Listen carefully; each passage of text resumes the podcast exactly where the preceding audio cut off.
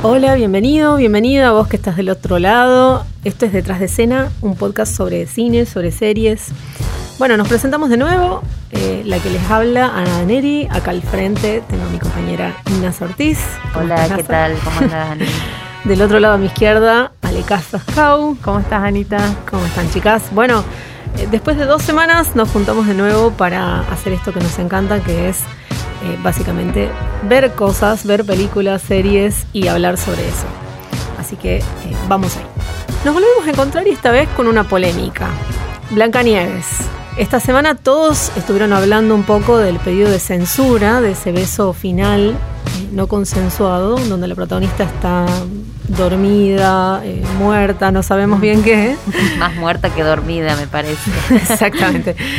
Esta polémica se dio detrás de que Disney, el- en su parque temático, puso una nueva, un nuevo espectáculo eh, sobre Blancanieves y bueno, decidieron poner el beso final este no consensuado hacia de parte del príncipe hacia Blancanieves y ahí se dio, ahí estalló todo, se dio toda la polémica. Bueno, y a partir de ahí, dos escritoras, Julie Tremaine y Kate Down, publicaron un análisis en San Francisco Chronicles, en Estados Unidos, donde aseguran que, eh, aunque la intención, si se quiere, del príncipe es buena, es de liberarla del encantamiento, se da sin consentimiento, ¿no? Dicen literalmente, la besa mientras ella duerme, y por ende no puede ser amor verdadero si solo una persona sabe lo que está sucediendo.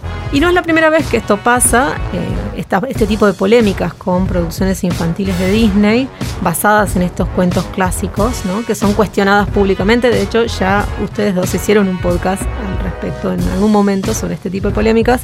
Los fanáticos ya le habían demandado incluso a la compañía que incorporara personajes afroamericanos, se había reclamado, eh, bueno, esto de Blancanieves e incluso se eliminaron de la plataforma de streaming Dumbo, Peter Pan y los Aristogatos por esta polémica también.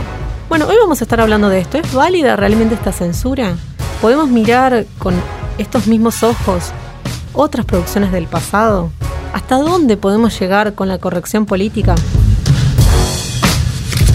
Estás escuchando La Gaceta Podcast.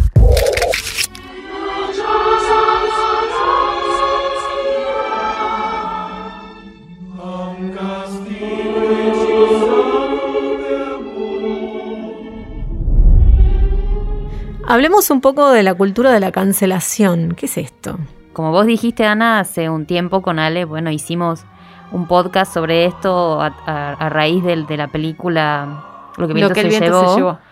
Eh, si realmente es válida la cultura de la cancelación, si está bien, si está mal. De todas maneras, eso queda al criterio de cada uno, me parece. Se reven, digamos, las películas del pasado con los ojos de hoy. Si miramos hoy Blancanieves, La Bella y la Bestia, Dumbo, que sacaron de streaming, que tienen un, poco de cosas racistas, machistas también, que para la época quizás eh, no llamaban la atención o estaba como más normalizado, y hoy lo vemos obviamente como con la mirada feminista, con una mirada más progresista, si se quiere, eh, a, a estas producciones viejas y quizás también no tan viejas, ¿no? Porque incluso mirando películas del 2010, antes del, del Me Too y todo el movimiento, eh, o Black Lives Matter, Sí, eh, también podés ver hoy películas que sean También. machistas o... un Sí, poco no- más sutiles, no pero se sí. escapan, no se escapan todavía. Bueno, ahí inclusive eh, hablábamos antes de empezar el podcast de justamente de La Bella y la Bestia o de todas estas producciones eh, estilo live action que hizo Disney, en donde reprodujeron esos cuentos que tenían una carga simbólica, eh, bueno, peyorativa en algunos casos y, y muy fuerte y muy no contemporánea y son películas modernas nuevas, ¿no? Eh, ¿Qué piensan de eso? No, que creo hay que poner un poco ahí y ver si es válida la reversión del cuento, del original, y cómo se hace. Yo creo que Disney no puede apuntar hacia una versión progresista de, de La Bella y la Bestia, por ejemplo.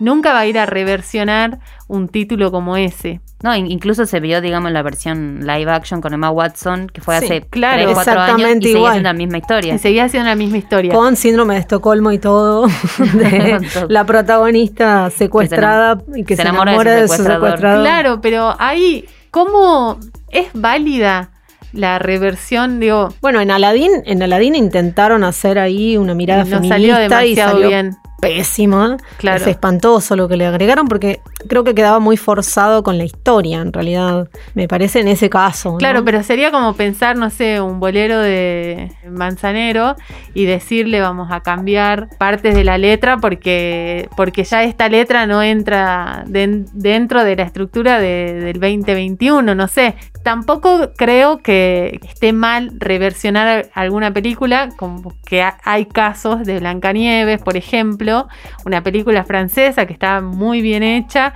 se llama Blanca como la nieve, y la verdad que vos la ves y, y hasta te sentís más cómoda con esta versión que con la de 1937, ¿no? Salvando las distancias, por supuesto, de, de la época y de un montón de cosas, pero no te hace ruido, la entendés bien a la película, gusta, está muy bien actuada, pero es una película que no es para chicos, por ejemplo. Una película que es para adultos. Claro, tam- tampoco es una película que sea mainstream y hecha no, por el no, sistema de dentro del producción. de- circuito no. independiente de, de- de películas, digamos, no una película que se haya estrenado en el cine tampoco. Es una película que probablemente tenés que buscarla en internet para verla porque si no, no la encontrás. Sí, por supuesto. Igual creo que también es interesante pensar eh, en cuál de, de todas estas películas, ¿no? Por ahí un poco el, el movimiento de la lucha de género y demás ha ido eh, poniendo el énfasis en esta figura femenina que aparecen en este tipo de películas de, de Disney, como la mujer débil, vulnerable, que siempre debe ser rescatada, Que necesita sí o sí de un príncipe o de un, De un varón, de un varón para salvarla. Eh, esta idea del amor romántico que surge en tres días, dos días, en dos encuentros y es el amor eterno.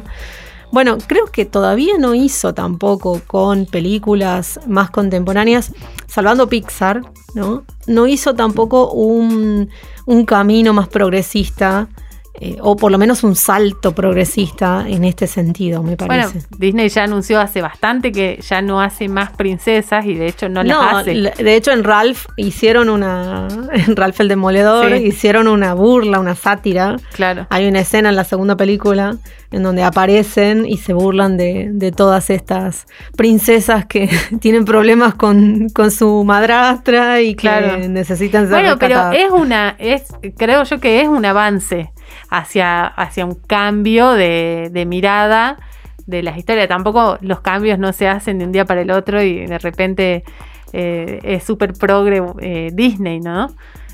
Eh, creo que es un camino en donde inclusive creo que hasta nosotros estamos aprendiendo. O sea, el debate de si, de si es consensuado o no, no sé, digo, yo en lo personal nunca me había, conozco el cuento de, de Blancanieves desde que soy chiquita y nunca me había planteado esta situación. Porque uno ya está como, bueno, Claro, uno, uno lo vio de chico, entonces lo normalizó Claro, y le lo pareció, normalizó, eh, y tal le pareció cual. que estaba bien, pero quizás hoy mirándolo. Hoy ah, mirándolo con otros ojos, Sí, sí. capaz sí puedo hacer otro tipo de lectura, pero en ese camino creo que estamos todos. Los chicos, los grandes, los viejos, los niños, o sea, creo que en el camino de- del aprendizaje de esas cosas estamos todos. Por eso planteo yo que si es válido o no el, el- el debate de decir, bueno, hay que cancelarlo al príncipe, hay que, no sé, estamos O hay que borrar cuento- el beso. Claro, estamos hablando de un cuento de 1812. Y una película de 1937. 36, La claro. primera animación inclusive. de- Claro, la primer, el primer largo de primer Disney. largo de Disney, sí. Sí, y a, a mí hay otra cosa que hace poco leí que me pareció bien interesante como, como concepto. eh, para, re- para revisitar y mirar de nuevo las películas, eh, escucha- ¿escucharon hablar del síndrome de Pitufina? ¿Se No. acuerdan de los pitufos? ¿verdad? Sí. Que todos vimos cuando éramos chicos. Quizás acá NASA sos un poco joven. bueno, el síndrome de Pitu- de Pitufina re- refiere a cómo en, en muchas películas eh, tenemos siempre personajes varones, una serie de personajes varones que cada uno tiene una característica particular que lo diferencia, y la chica, que es como la cuota de género, Claro. ¿no? Bueno, Marvel, digo, la primera generación de los Avengers están eh, el que, no sé, el que tiene tal poder y la chica, ¿no? Está como para cubrir esa cuota. Incluso como en cosas más actuales, ¿no? Stranger Things. En- Cuatro chicos. exactamente, y ella que es poderosa, que, como especial, digamos, ni siquiera es como una chica común y corriente como, como los cuatro chicos. Exacto. Bueno, Stranger Things estaba entre, entre, estas, entre estas revisiones. Me pareció interesante pensarlo porque creo que eh, veníamos hablando recién de, los, eh, bueno, de lo, que cuesta generar nuevos progresos y avances en el cine. Y digo, hasta en películas muy o series muy contemporáneas, todavía la figura de la mujer está relegada a ser eh, la chica, ¿no? La, Que no tiene característica de nada. Bueno, eh, claro, es lo que se discute inclusive todos los años, lo que discutimos todos los años cuando se acercan los Oscars. Empezamos a ver cuántas mujeres hay en las ternas, empezamos a ver, a, plantearnos también cuántas historias de mujeres llegan hasta las a estar nominadas en las mejores categorías. O sea, es bueno, a lo mejor este año ha sido el más distinto porque habían dos mujeres este, en la terna a mejor director y, había una película claramente que eh, estaba en agenda con el feminismo eh, en la categoría de mejor película. No ganó, no importa, pero este, es lo que, lo que discutimos año a año de si esto este, está cambiando o no está cambiando por lo menos hay una concientización o una, a ver, una relectura. A mí sí me parece, y en esto sí diciendo, a ver, no creo que haya que cancelar estas películas, pero sí está bien la crítica. Digo, está bien mirarlas y decir, bueno, a ver, no está bueno enseñarle a nuestros hijos darle un beso a nadie sin su consentimiento. Por supuesto que no es el espíritu de la película tampoco, inclusive hoy tampoco podemos decir eso, pero y hay un montón de gente enojada por eso, por esa cancelación.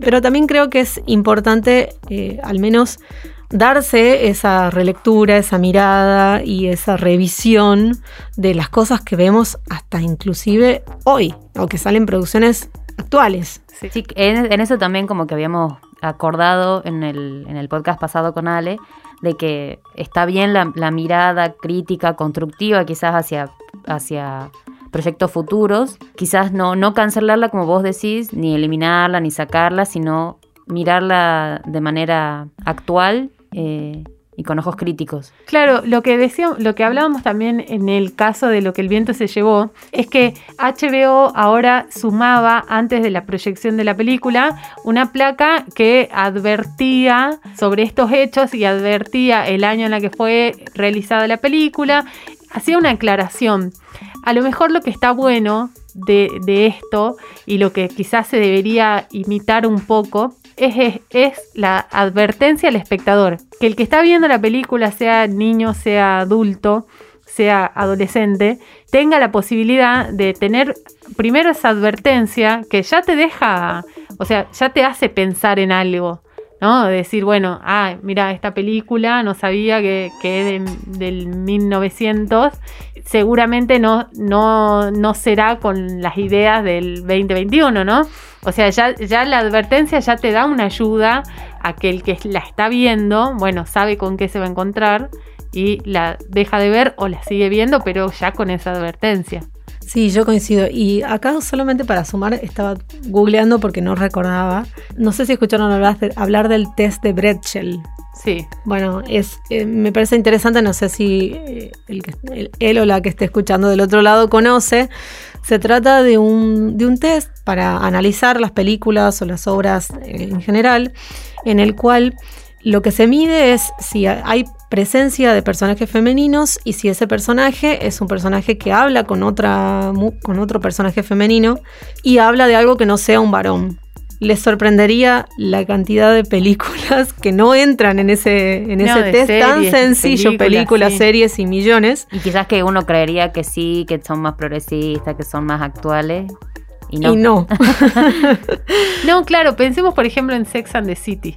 ¿No? Una serie que en sus años eh, era transgresora, era revolucionaria, eran mujeres hablando de sexo, era, bueno, todo lo que, lo que en ese momento estaba bien y si vos la ves hoy, te morís. Porque todo el tiempo, o sea, de lo, es la vida de cuatro mujeres, cuatro amigas, su vida gira en torno a la vida de hombres, nada más. O sea, en, vista hoy, esa serie no sería ni transgresora ni revolucionaria en lo más mínimo.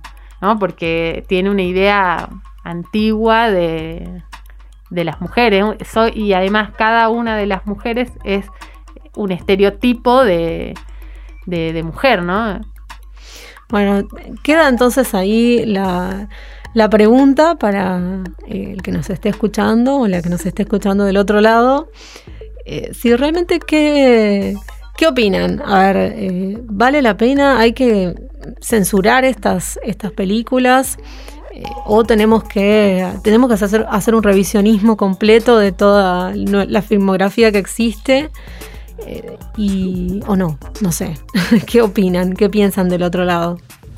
Bueno, y dicho esto, espero que les haya gustado, les haya interesado este, este debate, a, a ver qué, qué otros debates van surgiendo y si nos tiran ahí propuestas en los comentarios, en la nota de la gaceta.com eh, o pueden dejarnos también en el correo de podcast arroba lagaceta.com.ar. Nos vemos la próxima eh, en otro Detrás de Escena. Esto fue La Gaceta Podcast.